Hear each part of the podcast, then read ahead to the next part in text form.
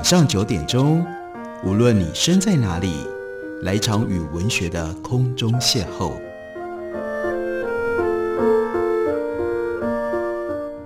杨照谈书，邀您一同遨游文学世界，认识古今中外的经典之作。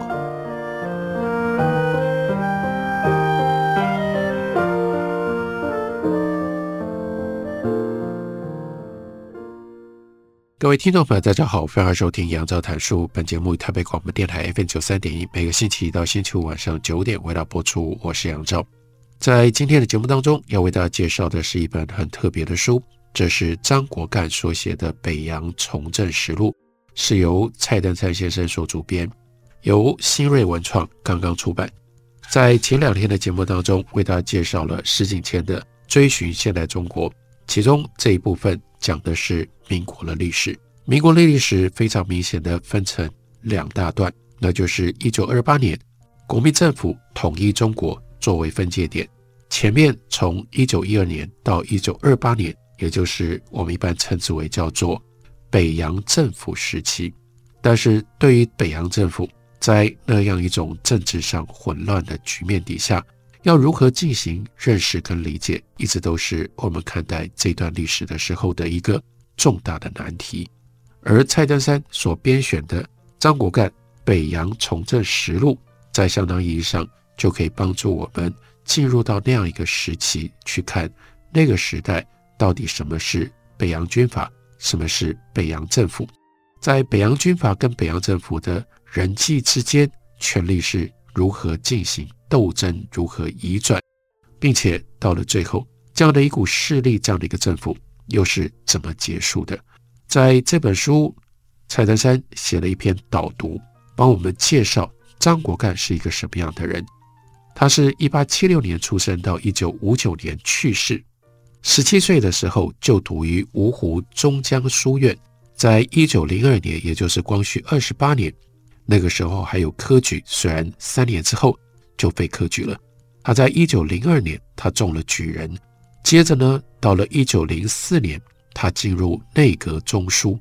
可是接下来，因为母亲生病，就回到了芜府任教于当地的书院。他曾经担任过黑龙江省府院的秘书长兼县政调查局总办。这是他当官一生宦途的开始。到了一九零八年，他得到。当时的东三省总督徐世昌的宝剑，以内阁侍读候补，接着呢，历任东三省调查局总办、财务局会办等等的职务。到了宣统三年，也就是一九一一年，清朝的最后一年，那一年呢，他被东三省总督习良，这是一个满洲人满官，任命为交涉局的总办。五月呢，调到北京。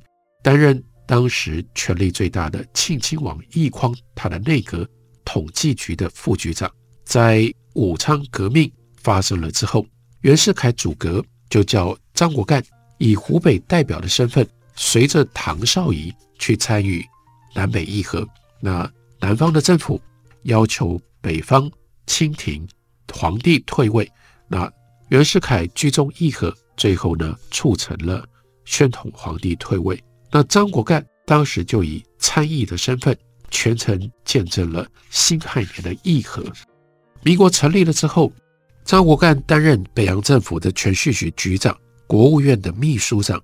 一九一三年十二月，他又担任了政治会议的副议长。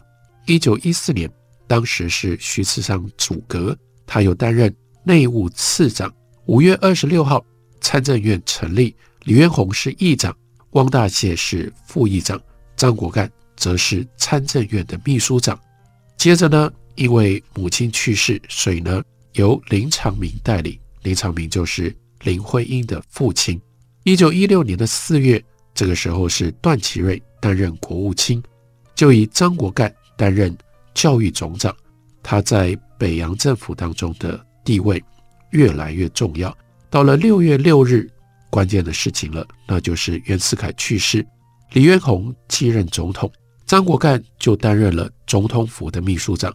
同样在这个月，他又担任了段祺瑞内阁的农商总长兼全国水利局的总裁，并且在张继珍没有到任之前，他又兼当司法总长。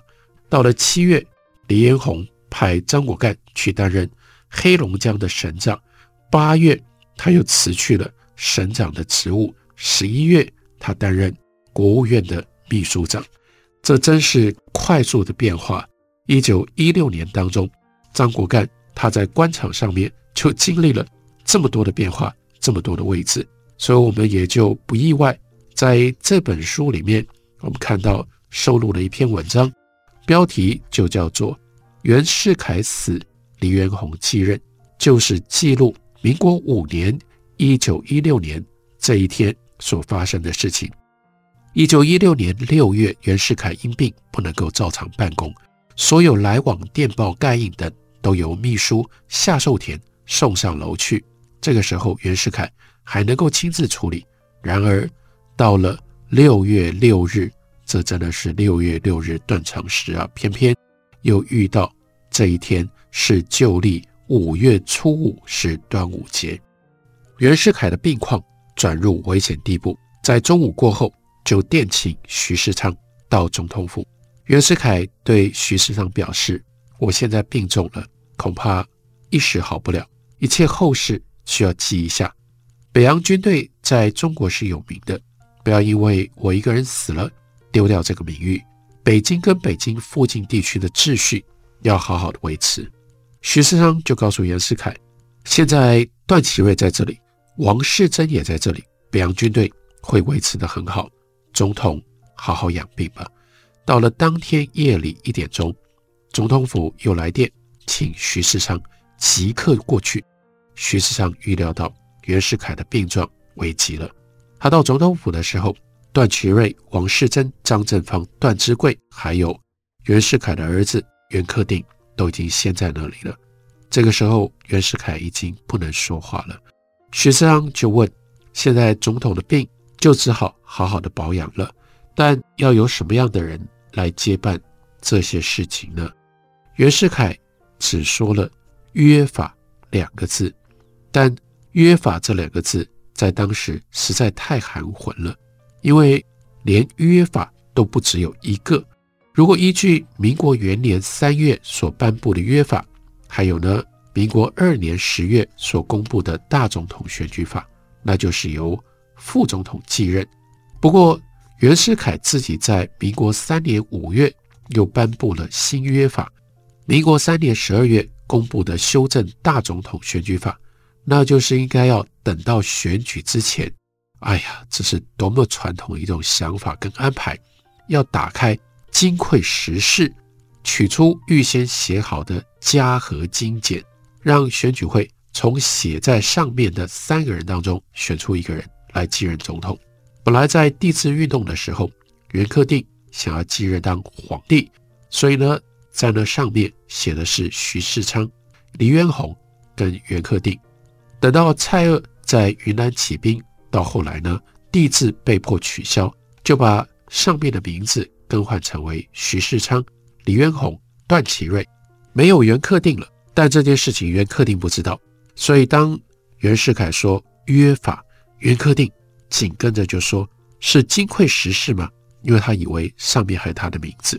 袁世凯点了点头，然后就没有再说任何的话，死去了。袁世凯死了之后，徐世昌等人就从居仁堂退到春雨斋来商讨下一步的办法。一方面打电话请全体内阁阁员到春雨斋。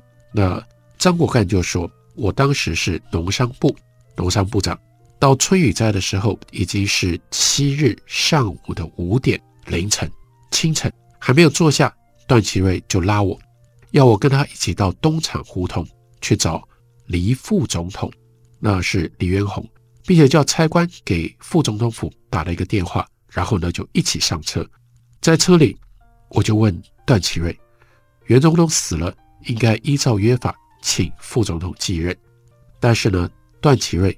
并不清楚新旧约法的问题，就此答复说：“我们去就是请副总统出来担任，到了东厂胡同的时候，李元洪的副官唐仲营在大门等候招待。唐仲营往里走的时候，在路上问我来意，我就回答说：段总理是来请副总统担任大总统的，你快先进去，告诉副总统稍作准备。所以他们就走进到黎元洪的办公室，见到了李元洪。但这件事情没那么简单，不是袁世凯死了之后，副总统李元洪就继任，会发生什么样的一些曲折呢？我们休息一会儿，回来告诉大家。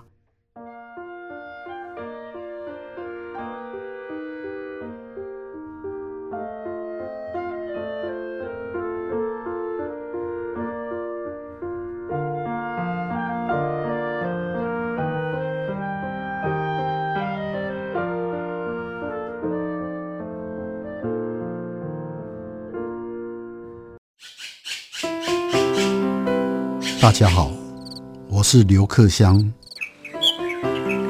亲近自己的城市，找回城市的温暖。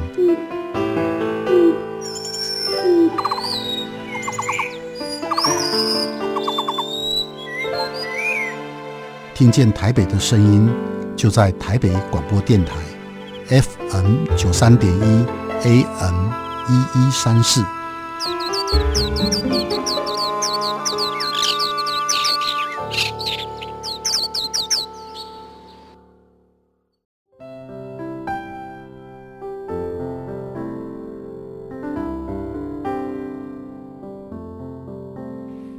见台北的身影，拥有颗热情的心，有爱与梦想的电台，台北广播 FM 九三点一。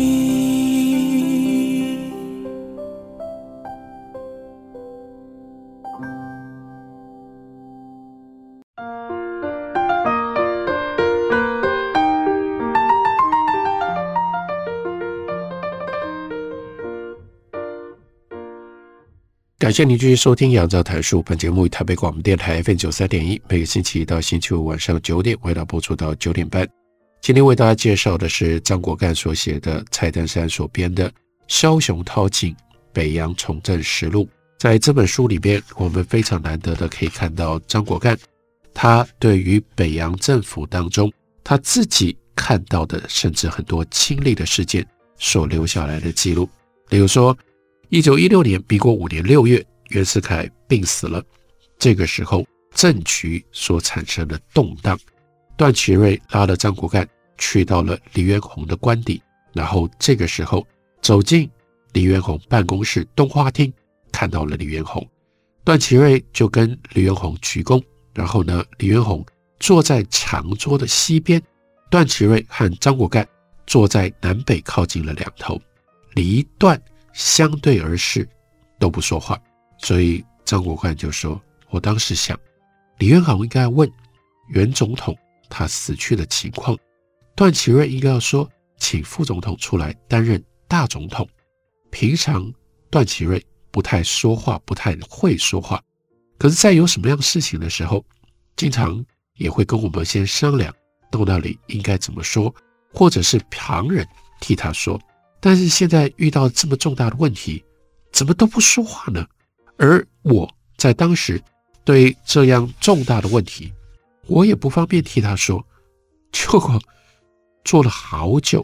他的感觉像是有半个多钟头没说一句话，然后突然呢，段祺瑞站了起来，跟李元洪握手，然后就回头对张果干说：“你今天不要到国务院去了，李总统。”这里没有人，你就在这里帮忙吧。说完了之后，段祺瑞点了点头就走了。哇，就完成了。大总统是一句话不说，用这种方式请出来的，所以张果干就留在那里替李元洪拟继任总统的布告。第一句是：元洪于本月七日就大总统任，这是依照旧约法写的。本里有依据约法继任条文就任，但是呢，李元洪的秘书翟颖就说，这个讲得太明白了，反而人家会注意到有旧约法、新约法的问题，不如马上就说明。耽搁了今天，如果没有公布，难保不会起别的变化。所以布告写完了之后，就立刻由张国干自己送到府学胡同，由段祺瑞署名盖印，马上就登报，并且电告全国。而国务院所拟的顾大总统告令，却依据新约法说，依约法第二十九条，大总统因故去职或不能逝世时，副总统代行其职权。本大总统遵照约法宣告，以副总统黎元洪代行中华民国大总统职权。段祺瑞当时不懂旧约法、新约法，也没有想是要暂时请黎元洪代行职权，在三天内组织临时大总统选举会，开时势之后再另外换人。但由于就任跟代行这两个词当然不同，后来就引起了非常大的争执。当天晚饭之后，唐仲营过来跟黎元洪俄语，张国干就觉得情绪不太对。到了九点钟，黎元洪就说：“听说外边情形不太好，你给段总理打个电话问问。”所以张国干去打电话，电话接通了，要找段总理说话。接电话的人却说：“哇，我们这里挤满了人了，我进不了段总理的办公室。”这样打了几次都没有能够跟段祺瑞说上话，所以黎元洪就说：“电话打不通，那就麻烦你去跑一趟吧。”所以张国干。坐车到府学胡同，看到段祺瑞宅门外车辆一直排到胡同口，一直到大街。后来的呢，都只好在口外下车走进去。一进门就看到到处都是挤满了穿着军服、挂着军刀、戴着白鹅毛制帽的军人，他们都是反对李元洪当大总统，要求段祺瑞拥护徐世昌。那挤啊挤啊！张国干挤到了电话室之后，刚才接电话的那个人还在那里。他说：“实在挤不进去啊，你如果一定要去，从厕所那边绕过去，或许还有机会。”绕了过去，几度找人才终于把段祺瑞请了出来。这个时候，段祺瑞也是穿着全副武装，样子很急。见面就说：“你到这里来干什么？”我说：“李总统，听到。”外边一些事情，让我来问问。段祺瑞就说：“我既然请副总统出来了，这就是我的事，你叫他不要管。如果他怕的话，那他来管吧。”不再多说，就急急的回头进去了。所以当晚，李元洪把张国干留在那里，在东花厅相对坐了一夜。每隔二十分钟，就给段祺瑞那里打电话。后来根据接电话的人说。段祺瑞呢，向这些挤满了他屋子里的军人解释。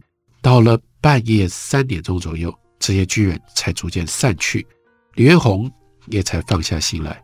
从这种情况看来，黎元洪的大总统实际上是段祺瑞拥护他出来的。既然这样，照道理说，黎段关系应该很好。可是后来为什么发生府院之争呢？一般人认为是段祺瑞纵容徐树铮，而徐树铮特别跋扈所酿造的。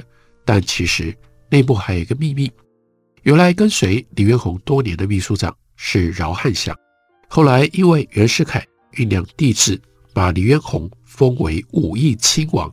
那饶汉祥对这个问题的态度不一样，不支持黎元洪去当武义亲王。黎元洪不满，所以就不用饶汉祥。当袁世凯称帝，黎元洪的左右大部分都离散了。当时在东厂胡同跟随黎元洪的，就只有他的秘书瞿颖以及他的副官唐仲营。洪担任总统之后，于是呢就只好另外找人，其中找的一个就是张国干，就叫他来当秘书长。那个时候，张国干呢在政府里当农商部长，他觉得一边是府，一边是院。身兼两职不方便，他就一再的提出辞职，希望这两个他只能做一个。不过那个时候呢，周自齐就劝他说：“你应该做总统府秘书长，然后呢学梁士仪的例子，兼任税务处的督办，这样就可以名利双收。因为总统府秘书长这是名个，地位很高，有名气，而税务督办跟安格连，就是当时担任总税务司的英国人，这些人呢在一起，每个月薪水一千八百两，是几乎是部长的两倍，这样呢又有利。那可是张国汉说：“我认为谈政治的不应该讲这些。我自己本来就站在李渊鸿这一边，还是留在府里，我不想到院里去。但是国务院那边又利用我跟总统府接头，也不愿放我走。